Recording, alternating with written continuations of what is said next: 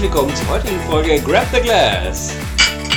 Habt ihr irgendwelche Stimmung, Leute? Was ist los mit euch? Wir sind heute in Indien, wer hätte gedacht?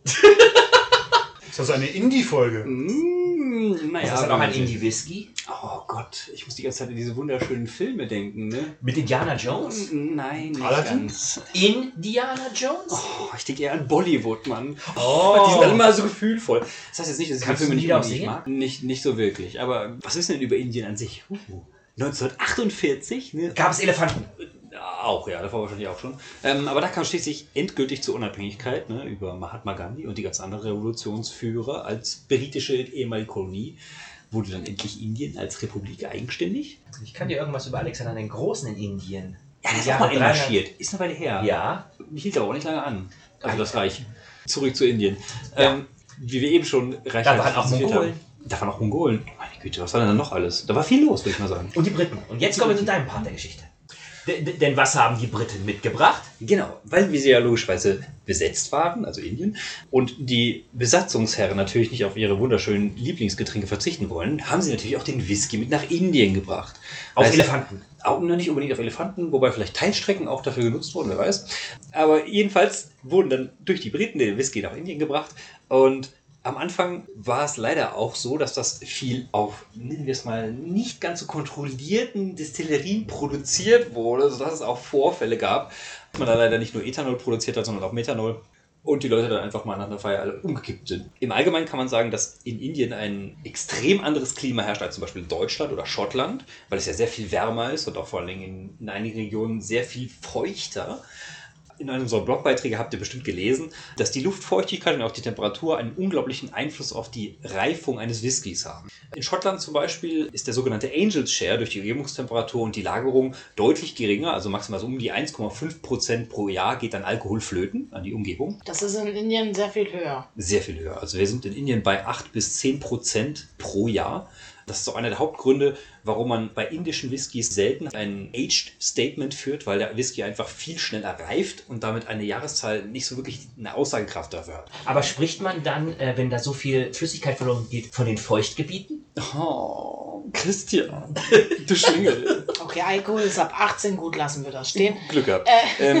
Bei einem No-Age-Statement kann der Whisky ja nicht älter als drei Jahre sein, oder? Ja, das trifft auf die meisten Whiskys, die vor allen Dingen auch nicht in solchen Regionen wie Indien produziert sind, definitiv zu. Da aber, wie gesagt, schon ein Whisky in Indien deutlich schneller reift in der gleichen Zeit, wie wenn er zum Beispiel in Schottland reifen würde, hätte ein Age-Statement von drei Jahren in Indien eine völlig andere Aussagekraft als in Schottland. Also der Whisky wäre viel reifer, viel intensiver. Ah Gott, der grinst schon wieder so komisch. Hat der Whisky dann ein Reifezeugnis? Oh, wer weiß. Mal gucken, wie viel Film ich noch unterbringen kann. Weil das mit den drei Jahren, das ist ja hauptsächlich in der EU so geregelt. Das heißt ja nicht, dass das überall auf der Welt so ist. Äh, und in Amerika weiß ich es gerade gar nicht so genau. Muss aber auch nicht sein, ne? Die haben auch Vorgaben, Mhm. die sie am Proof-Reinheitsgebot erreichen müssen. Oh Gott, das lag auch. Das hat halt auch irgendwas damit zu tun, aber ich weiß nicht mehr was. Aber das werden wir bestimmt, wenn wir uns mit Kentucky befassen, nochmal intensiver nachforschen und dann auch nochmal beantworten können. Zurück zu Indien. Die benutzen teilweise auch sogar klimatisierte Keller. Das heißt, die versuchen schon diese Temperaturunterschiede so gering wie möglich zu halten oder zumindest zu steuern.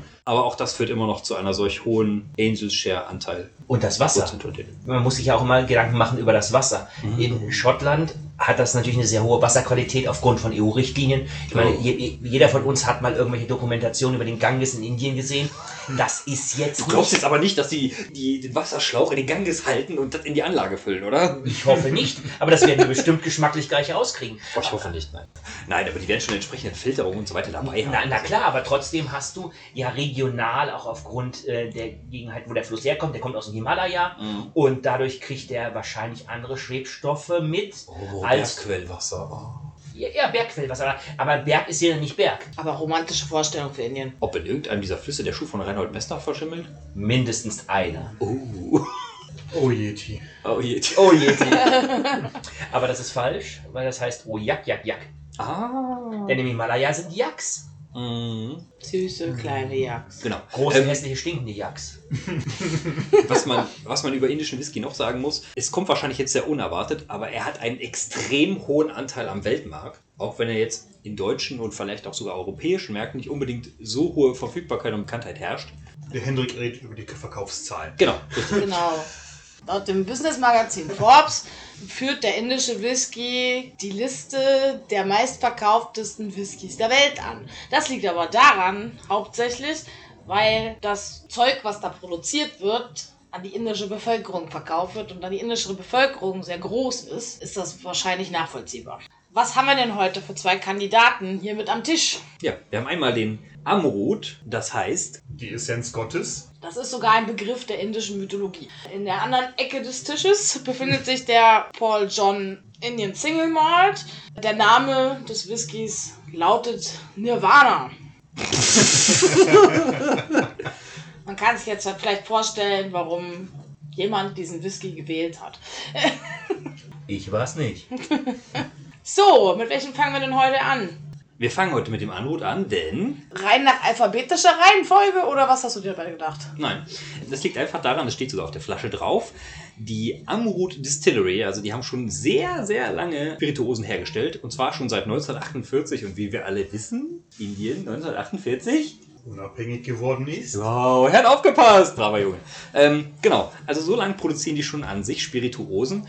Mit Whisky haben sie aber erst 1986 angefangen. Und wenn man sich diese absolut tolle Verpackung anschaut, also es ist eine, ist das eine- Metallbox. eine Metallbox, ja, Rund. ist schon schön ordentlich, hat auch einen, den Himalaya sehr schön in silbernen Schneebergen bedeckt, abgebildet. Und laut eigenen Angaben äh, bauen sie ihre Gerste in der Nähe des Himalayas an. Uh. Ja, das Wasser kommt auch von da, ist Und klar. das Wasser kommt quasi auch von da. Ja. Und wird dann ganze 2600 Kilometer transportiert bis zur Destillerie in äh, Bengaluru und da dann schließlich natürlich gemeischt, Maische umgesetzt und das end- schlussendliche Destillat wird dann natürlich in Eichenfässer abgefüllt und zur Lagerung weggesperrt.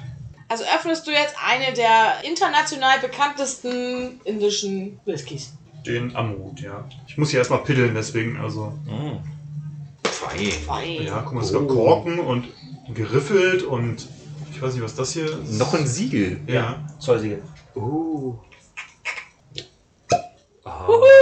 Plump, Hat geploppt. Es ist, oh, es ist ein, ein Holzkorken, nicht Plastik. Wow, wow. Richtig Oh, ich erwartet. gieß mal ein, ja.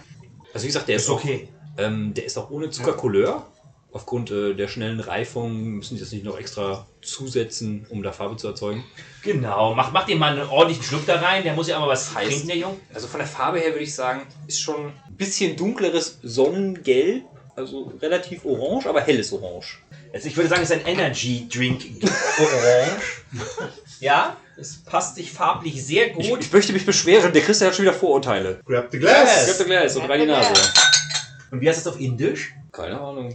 Chiarasa. Charasa. Halt mir doch oh, Okay. mal die Nase rein, ne? Oh Gott.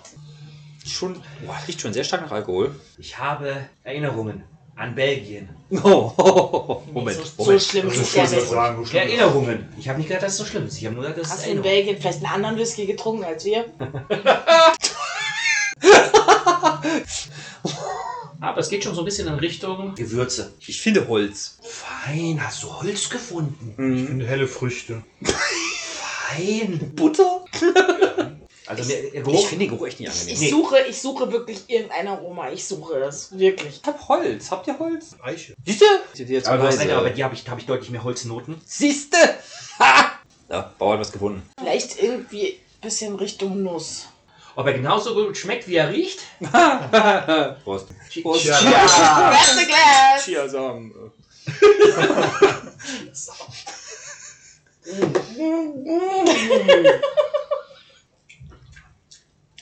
Was ist das denn? Was ist das für ein Abgang?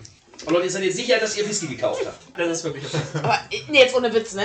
Also, ich bin kein professioneller Mensch, der das irgendwie einschätzen kann, aber Es ist schon ganz schön aggressiv. Ich finde den massiv aggressiv alkoholisch. Also wirklich in Unangenehm. Richtung, in Richtung sprittig. Also wirklich in Richtung sprittig. Und der Abgang ist sehr äh, äh, holzig am Ende im Mund. Also ich würde sagen, sehr aggressiv im Mund, sehr aufdringlich, viel Alkohol schmecken und im Abgang merke ich Holz und sonst eigentlich nicht viel. Nicht, nicht süß, auch kein Honig, wie ich sonst immer labe oder Vanille. Also eigentlich sonst gar nicht viel. Keine Ahnung, gefällt mir nicht so. Bei meiner Einschätzung stimme ich dir dazu. Allerdings muss ich sagen, dass so ein bisschen das Nussige, was ich anfangs gerochen habe, ein bisschen übertragen wird und auch so ein bisschen nach Sultaniden oder so. Weil ich finde, da ist so ein ganz kleines bisschen Süße schon drin, aber die bleibt nicht lange. Und beim Runterschlucken hatte ich so ein bisschen das Gefühl, als würde so ein Vulkan nach innen gehen.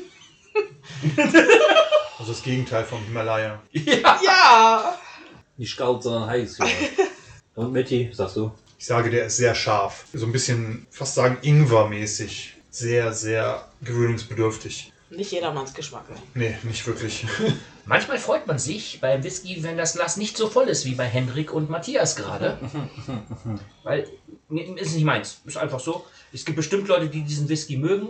Das, was ich hier rausschmecke, gerade auf der Zunge, die Schärfe, sehr viel Schärfe, sehr viel alkoholische Schärfe, die halt Noten rausnimmt, überzeugen mich absolut nicht. Meine Damen und Herren, dies ist ein klassischer Mischwhisky. Hier empfehlen sich Marken mit C und P. 2cl dieses Whiskys mit ungefähr 0,2 C oder P eignen sich perfekt zum Trinken.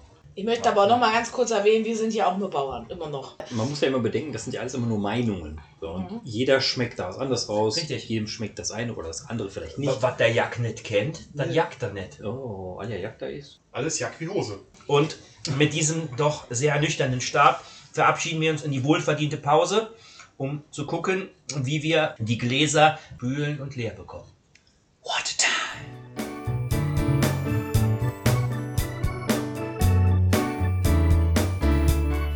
Welcome back. Ja. Als nächstes haben wir den Paul John Indian Single Malt Whisky in der Edition Nirvana. Der soll extra für Einsteiger entwickelt worden sein. Lasset uns denn die Flasche öffnen. Oh, der Expertentalk, hallo? Der ist auch zum Pitteln, ich sehe es. Genau wie der andere. Was Ist das für ein Pillen? Oder das Pill ist abgerissen. Qualitätsmerkmal nicht bestanden. Öffnung schwierig. Vielleicht war der User auch einfach zu blöd. Zum zweiten Mal ist der Restpedal abgerissen. Aero 404. Flasche lässt sich nicht öffnen. ah. Der klingt aber nicht so schön wie der andere, ne? Muss Das muss, man ich sagen. erstmal so sagen. Ja. Klang ein bisschen dichter. Vielleicht bin ich auch einfach äh, nicht begabt darin, Flaschen zu öffnen. Aber fühlt er sich denn gut an? Die Haptik des Etiketts ist wunderbar weich und sanft. Mit was würde man das vergleichen? Zu irgendwas, Mit, mit Jiggy. Oh. Es ist genauso flauschig wie ihr Fell. ich würde es mit Satin, mit einer gewissen Rauheit beschreiben.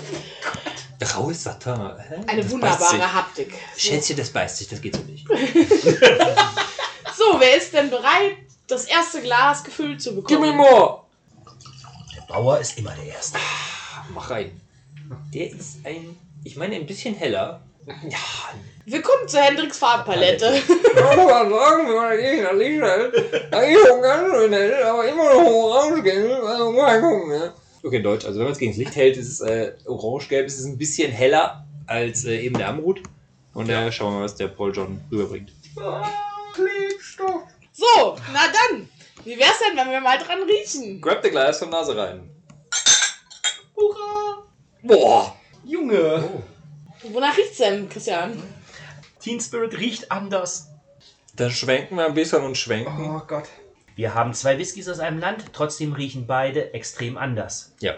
Ich finde ihn wesentlich angenehmer als den ersten. Im Vergleich. Christian guckt, was hast du geraucht? Ja. Und wieso gibst du nichts ab? Also diesmal bin ich bei Zitrusfrüchten. Zitrone oder so. Ich bin bei ähm, Klebstoff, der neben den Früchten gelegen hat. Ich finde auch irgendwas Klebstoffartiges. Uhu, aus der Zitrustube. Ja.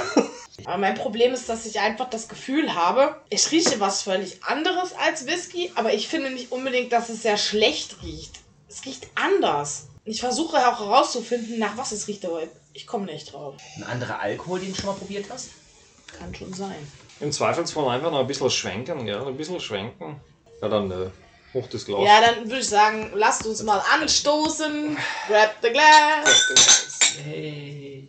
Das erste Mal, dass wir alle mitgemacht haben, so richtig.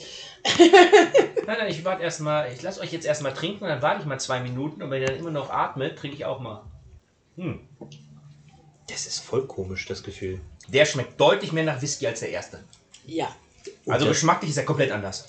Das ist ein total krass anderes Gefühl als jeden Whisky, bei dem ich davor, das ich davor hatte. Wenn ich das jetzt einfach mal vo- vom Mundhöhlenverfahren beschreiben würde, der kommt rein Ja. und dann, dann bleibt der nicht unten, sondern der geht komplett hoch.